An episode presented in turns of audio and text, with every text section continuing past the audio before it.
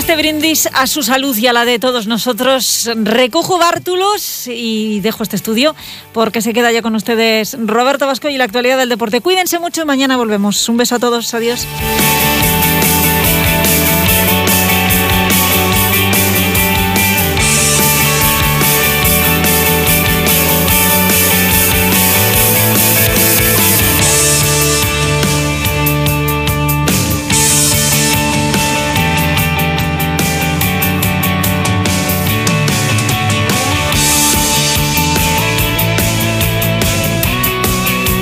Hola, ¿qué tal? Saludos y muy buenas tardes. Una hora 46 minutos 22 segundos de este jueves 28 de enero de 2021. Tiempo para el deporte aquí en Onda Cero Vitoria. Vamos a estar hasta las 2 del mediodía hablando de muchas cosas de la última hora del Deportivo a la vez. Tenemos que hablar hoy de ciclismo, pero tenemos que comenzar hablando de baloncesto y no precisamente de cosas buenas de esa cuarta derrota consecutiva del Vasconia en la Euroliga que le deja muy complicadas ya sus opciones de meterse en el playoff, de meterse entre los ocho mejores. Con la derrota ayer 83-77 en tierras francesas ante el Villerban, en un partido que comenzó bien para los de Dusko Ivanovic, una buena primera parte, 11 de ventaja al descanso, pero el equipo se cayó de forma incomprensible con un parcial de 23-7 en el tercer cuarto que dio al traste con las aspiraciones de ganar el partido y de meterse prácticamente ya en la próxima ronda, es decir, en la ronda previa a la Final Four. El equipo volvió a demostrar su mejor versión y también su peor eh, versión y a veces eh, con esa sensación de que la gasolina no le da para mucho más y de que se cae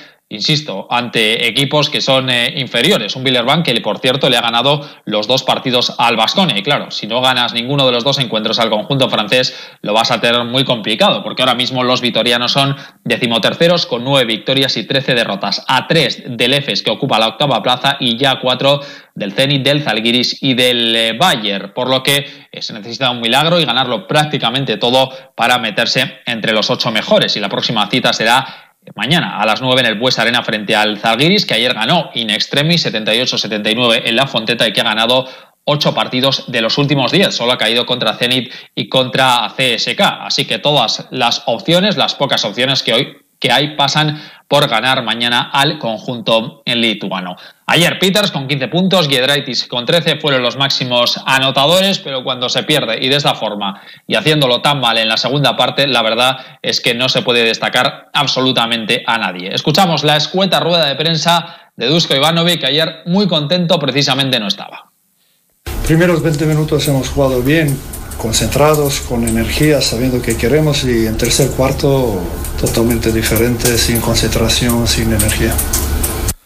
Sin concentración, sin energía y con cuatro derrotas consecutivas. Insisto que le dejan muy, muy, muy complicado en un curso que la verdad eh, no pintaba tan mal y lo peor de todo es desengancharse del playoff, por lo menos tener opciones hasta las dos, tres últimas eh, jornadas, estar siempre enganchado a la octava plaza porque si no esta competición europea se hace francamente eh, muy larga cuando no tienes opciones y quien más que menos habla ya de pensar en la Liga CB. Bueno, habrá que apurar, hay plantilla y habrá que apurar las opciones para meterse entre los ocho elegidos, pero insisto, la situación es muy, muy, muy complicada. Pasamos a hablar de ciclismo porque eh, la temporada ciclista va a comenzar, va a echar andar y tenemos a uno de los nuestros que este año ha cambiado de equipo, ha fichado por el Total Direct Energy, el conjunto francés es Víctor de la Parte. Hola Víctor, muy buenas.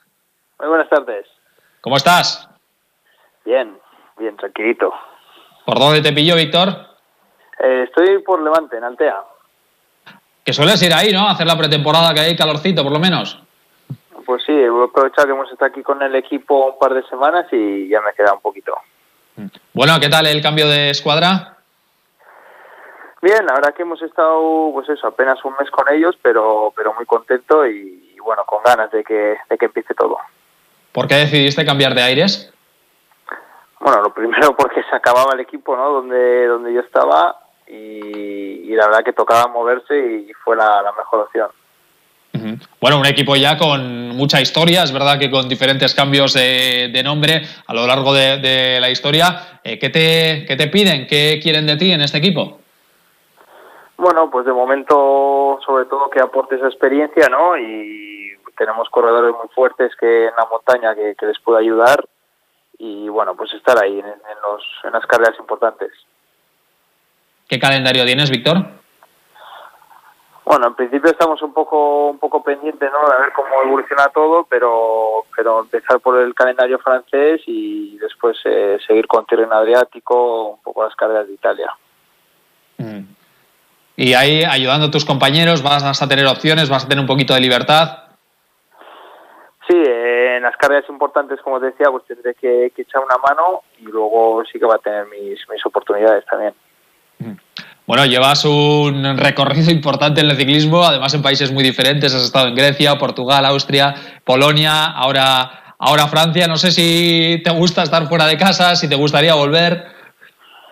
No, la verdad que me gusta, me gusta mucho estar fuera y sobre todo cambiar, ¿no? De cada equipo, de cada país, pues al final sacas algo y bueno, es de lo, de lo que más me motiva.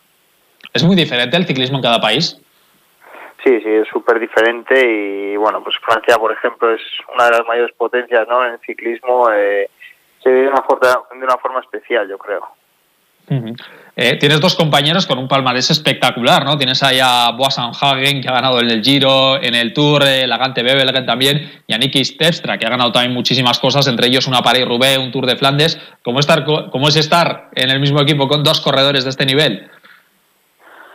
Bueno, la verdad que, que bonito, ¿no? Al final son también extranjeros, eh, pues está acostumbrado a estar con otros líderes igual de otras características, pero pero bueno, de, todo se aprende y la verdad que muy bien. ¿Cómo son? ¿Son comunicativos o se encierran un poquito en sí mismos?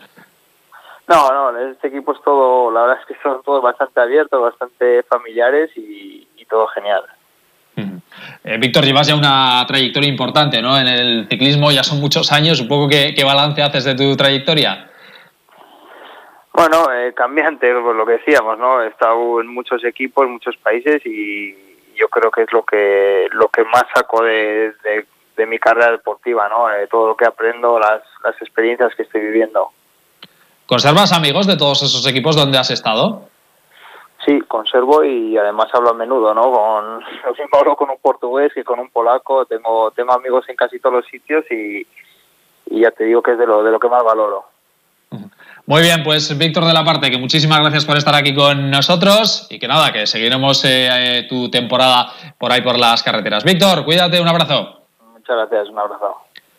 Bueno, pues esto en cuanto al mundo del ciclismo, a ver si a lo largo de los próximos días vamos hablando con eh, diferentes eh, ciclistas alaveses que están en nuestras carreteras. Pasamos ahora a hablar de la última hora del Deportivo Alavés que esta mañana se ha ejercitado en las instalaciones de Ibaya preparando ya el duelo del domingo a las 2 en el Colisión frente al eh, Getafe, un partido donde el equipo necesita volver a la senda de la victoria después de haber sumado tan solo 5 puntos de los últimos 27 en juego. La única baja va a ser la de Edgar Méndez por acumulación de tarjetas, mientras que Rodrigo Eli evidentemente no va a estar debido a esa rotura del ligamento cruzado anterior, a ver si poco a poco el brasileño va evolucionando, aunque como saben perfectamente se va a perder lo que resta de temporada. El club se mueve en el mercado, aunque sus opciones son tremendamente limitadas por el eh, tema del límite salarial, un límite salarial eh, que se ha rebasado y si no hay salidas va a ser muy difícil que haya entradas. Eh, la opción que ahora mismo se está manejando es la de incorporar a un futbolista con ficha del filial que pueda actuar en el primer equipo, es decir, un sustituto, aunque no sea en el puesto de Tomás Tavares, y el club está rastreando diferentes opciones. Me cuentan desde Argentina, aunque yo creo que es una opción que ahora mismo es muy complicada, eh, teniendo en cuenta, insisto, eh, la situación económica del club, que han tanteado la situación de un futbolista, se llama Tomás Belmonte, es un mediocentro argentino de 22 años que juega en eh, Lanús esta temporada, 16 partidos en Liga, 10 en la Copa Sudamericana, 6 en la Copa, 6 veces internacional sub-23 y cuentan, nos cuentan nuestros compañeros argentinos que eh, podría llegar cedido con una opción de compra obligatoria de 4 millones de euros en función de una serie de objetivos. El primero de ellos, evidentemente, mantener la categoría, pero para que este futbolista llegue habría que dar eh, salida a otro jugador. Las opciones que se manejan tienen que ir en este sentido, es decir, un futbolista con eh, un futbolista sub-23 con ficha del filial y que actúe en el primer equipo. Vamos a ver si Tomás Belmonte acepta o no estas condiciones y además teniendo en cuenta que es medio centro, que es una posición que ahora mismo está ocupada por cuatro futbolistas, como Tomás Pina, Pera Pons, Manu García y Rodrigo Bataglia, pero nos hablan de un jugador con mucha proyección y una cesión con opción de compra podría ser una de las opciones que se podrían manejar, aunque una opción de compra de 4 millones de euros para el Deportivo a la vez es eh, francamente alta. Vamos a ver los movimientos que hay de salida para que pueda haber entradas y se pueda materializar alguna de estas opciones que está manejando Sergio Fernández al frente de la dirección eh, deportiva. Pero centrándonos ya en el partido del domingo, en el Colisión, va a ser un partido especial para Martín Aguirre Gavilla, que va a cumplir 100 partidos con eh, el equipo de su ciudad, con el equipo de su corazón. Preguntado el lateral derecho vitoriano sobre esta mágica cifra. Sí, eh, voy a cumplir 100 partidos con el Alavés. Bueno, eh, un balance bueno. Creo que en lo personal, con 24 años, poder llevar ya 100 partidos con, con, el equipo de ciudad es positivo y muchos de ellos en la máxima categoría. bueno, a pesar de ello, tengo grandes ejemplos de aquí que llevan 200 o 300 partidos y bueno, eh, hay que seguir y ayudar al equipo. Bueno, pues la situación del equipo, como repasábamos antes, es eh, francamente mala. En puestos de descenso, solo 5 puntos de 27, eliminación estrepitosa en Copa tras caer 5-0 contra el Almería. Y cuando suceden estas cosas, se empieza a hablar de, de, muchas cosas, de malos rollos en los vestuarios y este tipo de asuntos. Se le ha preguntado directamente a Martín, ¿cómo está el vestuario? El vestuario está bien. Eh, es verdad que son momentos en los que debemos estar más unidos que nunca, porque no son momentos fáciles, pero creo que somos un vestuario que, bueno, está acostumbrado a vivir situaciones que no son que no son favorables, que son situaciones en las que bueno, hay que estar unidos, hay que apretar y hay que sufrir, porque no hay que olvidar que somos el Alavés. En la máxima categoría hay que competir al 100% de los partidos y bueno, eh, lo que venimos haciendo estos años es muy bueno y queremos seguir haciéndolo, pero sin olvidarnos de quién somos y saber cuál es la, receta que hay que sufrir y estar unidos. Esto, digamos, en la vertiente más personal, en la versión futbolística. El equipo, la verdad es que como Machín había competido bien contra los equipos grandes. De hecho, se ganó el Di Stefano frente al Real Madrid, se aguantó contra el Barcelona con 10 futbolistas, contra el Atlético de Madrid. Pero sin embargo, cuando ha tocado jugar contra los rivales directos, es donde el equipo se ha caído eh, de forma estrepitosa. Preguntado, el eh, jugador Gasteiztarra sobre esta caída. ¿Qué motivos? La respuesta exacta no la sé, no sé la próxima secreta para, para ello, pero bueno, sí que es verdad que ante equipos que, que son superiores a nosotros, como bien dices, eh, hemos competido muy bien y hemos sacado muy buenos resultados y, bueno, por así decir, equipos que son más de nuestra liga, ¿no? que compiten por el mismo objetivo que nosotros hemos sufrido más, eh, no hemos sacado esos puntos que, nos harían estar un poquito más arriba en la tabla, pero bueno, eh, como te digo, al final hay que ir partido a partido. Creo que los últimos partidos también hicimos cosas bien, como es ante el Sevilla y como el Madrid. Y por último, era preguntado Martín, si ves similitudes entre este equipo con Abelardo a aquel equipo con Abelardo, que estando mucho peor en la clasificación, mucho más hundido, se acabó salvando además con solvencia.